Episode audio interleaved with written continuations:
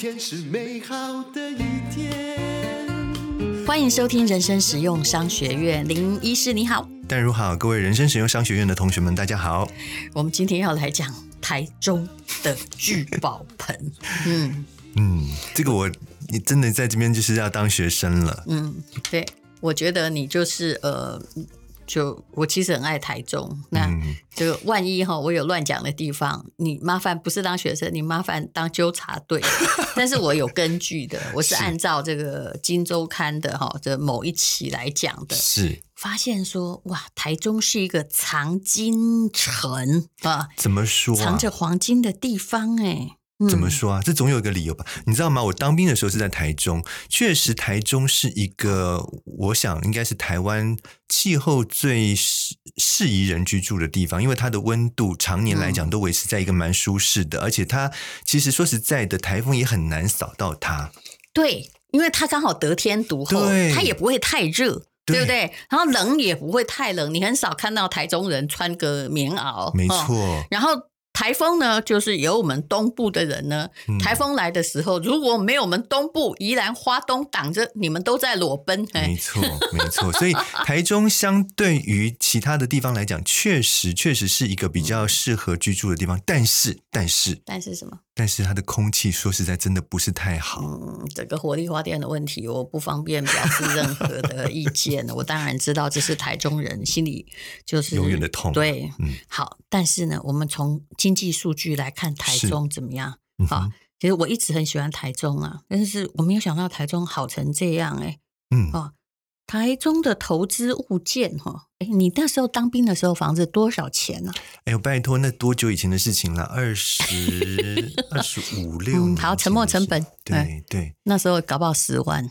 嗯嗯，我想搞，如果是台中，搞不好还还不到哦。我其实不是买房子都赚钱，我曾经在台中买过两个房子，嗯，卖掉的时候都等于没赚钱，就是等于没赚啊，赔倒是不至于。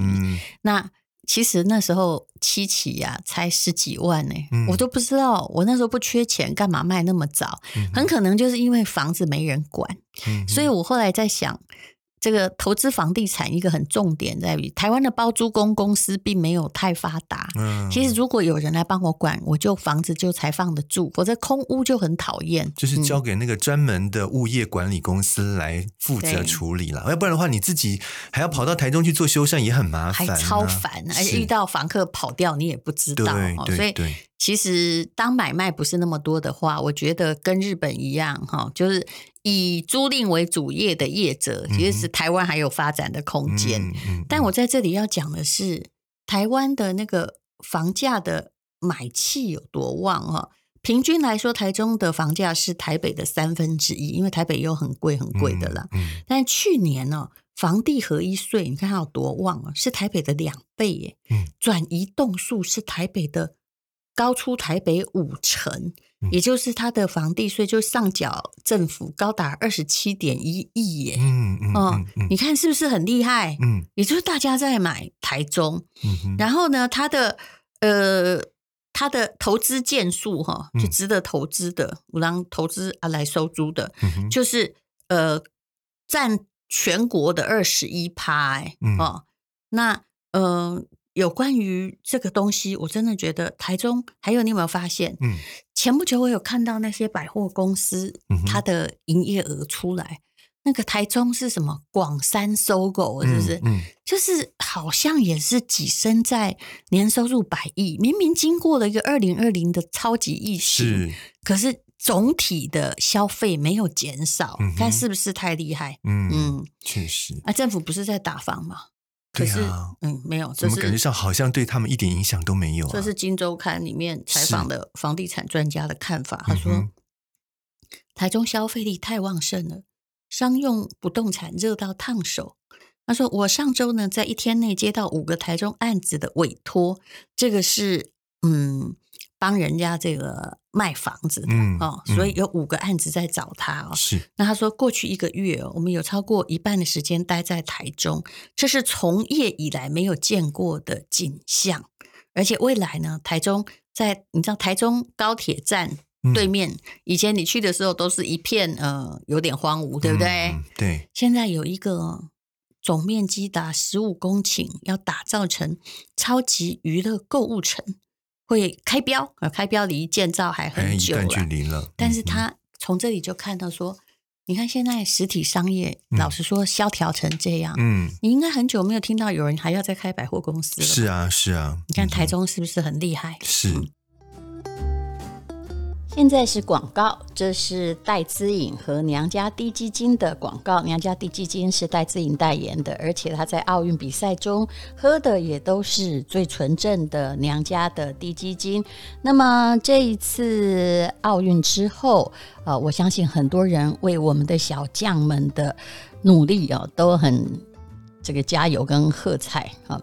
那这次娘家滴鸡精还有戴资颖，好，为了要庆祝奥运结束，总共提供了三十个上面有戴资颖的签名的梦想袋，就是在打羽毛球的样子，总共只有三百个哦。那要送给我们 FB 的朋友，当然前提是买娘家滴鸡精。那我们有推出一个组合，也就是呃一个十六入的，然后再加送四包的散包，加起来是二十入，市价大概是将近四千元，那目前只卖三千，而且送戴资颖的梦想袋。那吴淡如呢，也为了要蹭一点奥运的光，所以我也送了我的版画袋。这是两个我觉得画的最好的版画袋，然后都有很大，大概都是有四十二乘以三十八公分。那么随机选择，只要是满三千元的那。我的袋子是自己亲自签名的，送给你。我的袋子只有两百个，戴资颖的袋子有三百个。那么我们就是售完为止，这是跟娘家滴基金的庆祝档。那么当然呢，你也可以买多一点哈。如果说你真的像中秋节想要买给呃我们的这个。两个袋子都有，是三零一零元哈。仔细说一下，是常温的滴鸡精，你不需要放冰箱哦。嗯，这是非常高科技做的，而且。一包滴鸡精就是两只土鸡啊，其实是非常非常昂贵，来补精力也是最好的，老人小孩都可以吃。那小熊很喜欢娘家的常温滴鸡精，通常我们是宵夜的时候加三颗水饺吃，这样不要吃进太多的淀粉类，而有足够的蛋白质，而且是天然的。那呃，如果你要买多一点，它也有一万多块的组合，就是中秋送礼送给你们的，呃，这爷爷奶奶、丈母娘点点点。那如果你家人真的很多的话，请看一下哈，总共有二十盒的娘家地基金哦，限时优惠，本来是五万三千多块，限时优惠四万八，还送一个呃市价。将近一万块哦，他们我后来看网站，他们是卖三九九零的娘家铸铁锅，那真的是妈妈最喜欢的锅子哦，铸铁锅啊，还有送一个。呃，市价高达八千块。这次我们拿出来的白色的巴洛克珍珠项链是最大颗的，百货公司至少卖到八千以上。再加上小戴梦想袋，就带自己梦想袋一只，还有吴淡如手绘帆布袋的亲笔签名两个啊。其实只要买到四千八，我们就送我的袋子两个，反正就送完为止嘛。那。还在加送娘家熬鸡精七入，反正就送到不行就对。那我们就以戴资颖的梦想袋三百个全部收完就为止了。请你听到了这个，呃，听到了这个。广告之后就可以看我们前面 po 文的娘家的连结，那么你也可以在吴淡如的 FB 里面找到连结。非常谢谢各位哦！只有今天，就今天推出 Podcast 的二十四小时内，谢谢你。而且，嗯、呃，商业。这个不是商业周刊，是金周刊。他还采访了我，最想去的是去吃烧肉。你看 他的，没有人因为这个理由的啦，说去吃烧肉。他的台中上流社会的餐饮哦，是真的超厉害的哎。嗯哼，他比如说呢，有一个不要，我们没有要帮他打广告，有一个私人的酒窖哈。嗯、你看这个哈，嗯嗯、呃，他资本额一亿元，我、哦、这对餐厅已经很多了。嗯，股东呢就是台中的一些。企业公司的老板，嗯，占地诶，台北有可能开一间，占地多少啊？多几平啊？几百平？哦，你知道吗？一千一百二十二平，诶，天哪！在台北开不了这么大，当然不可能，到哪里去找这样的地啊？是，然后他是邀请那个台北世贸联谊社的团队哦，嗯，去到那边呢。个人套餐最高价多少钱？你猜？哦，上万吗？嗯，三万二啊！哦，如果有人要请我吃一顿这样的饭，我一定觉得他是很好的朋友。你今天一讲，一定有人要请你的，好开心哦！没有，我去台中，我跟你说，我有个朋友是民意代表，他们两个很好。嗯，但是哈，不知道为什么每次去哈都是我请客。为什么？他是地主，应该他是东道这个这个，他节俭。他跟我说，因为他没有他，他没有污钱。大家不要去探究是谁，因为这也不能讲，那就表示其他的会请我客都有污喽，这样不行。嗯，然后他有私人的藏酒是三十八间，可能里面都五大酒庄，还有十九间包厢，有不同的庭园窗景。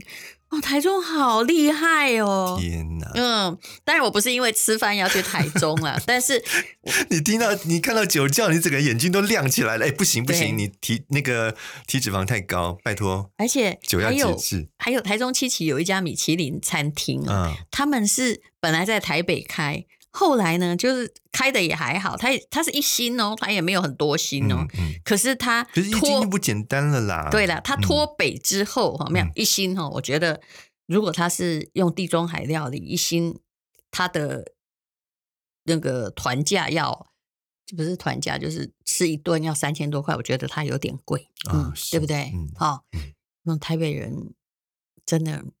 想到三千，我们都觉得有点贵。然后他就跑到了，他二零一四年在台北安和路就营业了。他就把隔年就把餐厅搬到台中，嗯，怎么样？餐厅面积比台北餐厅大三倍，这是嗯，但台房价三分之一，大家可以推想得到，是这是很 OK 的嘛。嗯、然后他这个呃，在那里面做这种高。端的餐饮啊，嗯、每天都是爆满的哟。嗯、虽然它本来有降价，就是台北三千五，然后台中降成三千块。嗯嗯嗯。嗯可是呢，哎，其实台中的消费力应该不会比台北人差，它其实不用降价的。嗯，现在应该是没有降价，就是刚开始的时候，嗯，他、嗯、还在试市场，啊、怕他们觉得这样子太贵。哎，嗯嗯嗯。好，所以。这也是很可怕。还有这四月的时候，那个名厨江振成有没有？嗯嗯，嗯他演的私人的家宴也是开在那个台中，叫做飞花落院啊。嗯、我们也要替他广告，虽然我真的好想去，你知道吗？那个房子，我们先不要讲菜，好不好？嗯、那个房子，我觉得这就是台中的。我我相信后面的股东有建设公司的老板、啊，嗯，他。那个飞花落院里面有古色古香，就是还有日本的枯山水，嗯、长得很像银阁寺。我觉得，他是资本额两亿嘛，他是花十年哈，有时候一天只盖一个石头这样子哦，嗯，一天砌好一颗石头，非常没效率的慢慢做，但是就要做的尽善尽美。花十年盖个嗯两亿盖一个房子，你觉得这是有想回收吗？哦、这没有想回收啊！我觉得这个老板真的是钱太多。哎，其实我们还没有办法想象有人钱太多到这地步，对呀、啊，有没有？对呀、啊，嗯、花十年去盖一个这样的餐厅，然后不计成本，嗯，你觉得他什么时候可以回本？我才不相信。你就算是一个套餐卖三千五，我都觉得很难回本。他们会告诉你他在完成梦想。对，嗯、我想这个应该是大过于实际的效效益啦。是，嗯、还有二零二零年台中十大豪宅成交八十笔，比二零一九年成长近九成。嗯，大部分都在七期。天哪，我为什么要把我七期买十几万的卖掉？就算我的不是豪宅，也应该跟着涨啊。所以现在的问题就是，嗯。如果你今天真的买房子，要等到它涨的时候，嗯，答案就是里面要有租客，嗯，所以我一直在想要促进台湾哈做租赁业代租啊，包租公公司的发达，嗯嗯嗯。好，那呃，台中的确是我我觉得啦，后亚郎很多，对。呃，当然，你不要听了我们说这样，你就去台中买豪宅。但是我的确是觉得，嗯、除了刚刚我们有一点顾虑的哈，就是火力的那个空气品质之外，是我倒觉得说真的，嗯、呃，现在你觉得大家一定有必要住在台北吗？没有，网络时代的发达，一日生活圈，其实你看哦，高铁这样南北花的时间其实并不长哎，是是啊，所以有的人其实他宁可就是说不要住在台北这么昂贵的地方，嗯，他移居到这个中南部去，哎，好山好水，不一定好无聊啦，但是呢，这个其实呢，一天的工作其实也。对他来讲也是没有什么太大的影响的。其实我基觉得我基本上骨骼上是个穷人，我不想到我要搬到台中，但是我其实不想自己开车。我好喜欢台北密集的那些捷运站，嗯啊、还有那个密集的 U Bike。嗯、对对对。好，那么但是台中通常你就必须要有车嘛，对对不对？没错。你知道他在保时捷在台中市场哦，去年成长超过两成。嗯，保时捷，这应该说是因为公众交通系统的不够发达便利而造就出来的奇迹嘛？不要这么 酸。嗯，然后今年人家已经没有车子可以卖了。嗯，嗯，当然我有觉得，好像当大家被。关起来，在疫情的时候不能出国的时候，嗯、很多钱的确是跑到好车的那边去。嗯、所以台中不久呢，以后这个 Lexus 啊，它在台中七期还会有更大的旗舰店哈。嗯、然后，嗯，就是大家很舍得买东西。嗯，对啊，所以我说台中人的消费力其实是很高的。嗯，对。好，那这个就是一个城市的兴起，而且台中的人哈，平均年龄也一定比台北年轻的多，嗯、对不对？是。嗯，其实我有时候在思考啦，就是最近这个。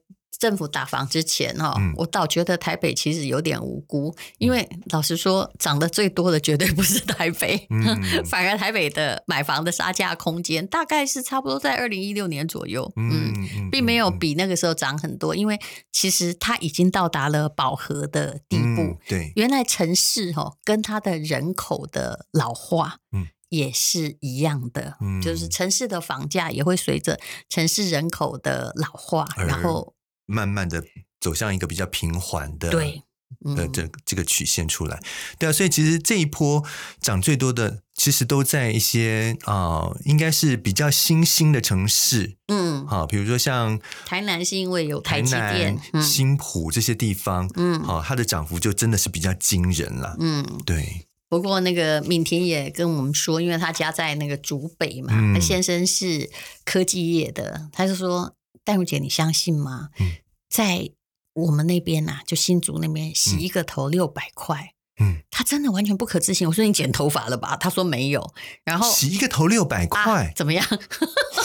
你要不要去那边开个牙医诊所？哇，那如果只是洗一个头就六百块，那剪一个头要多少钱？上千块啊？对啊，嗯、这很吓人呢。是啊，嗯嗯嗯，所以可见物价之高。然后他就跟那个洗头店的妹妹们，他说不是指定设计师哦，就跟他说。嗯洗个头六百，我们台北只有两百哎。我们在上一集就提到过，你说像那个什么，在麦当劳工作一个小时可以有上千元的这样的收入，我跟你讲，现在的美国，嗯，嗯，现在的美国，只要是这样子价钱开出来，我跟你讲，物价一定高。你看为什么他们洗一个头要花六百块？一定是他们赚的钱就多嘛。对你才花得起这个钱呢、啊，不是吗？我在在我都听到了通膨的声音，是对不对？没错。那你敢定这个价格，就是有人付得起，没错。所以价格本身一定有它值得探究的意义，没错，嗯、没错。好，非常谢谢林医师。那。我会郑重的考虑搬到台中去，嗯、我觉得挺好的。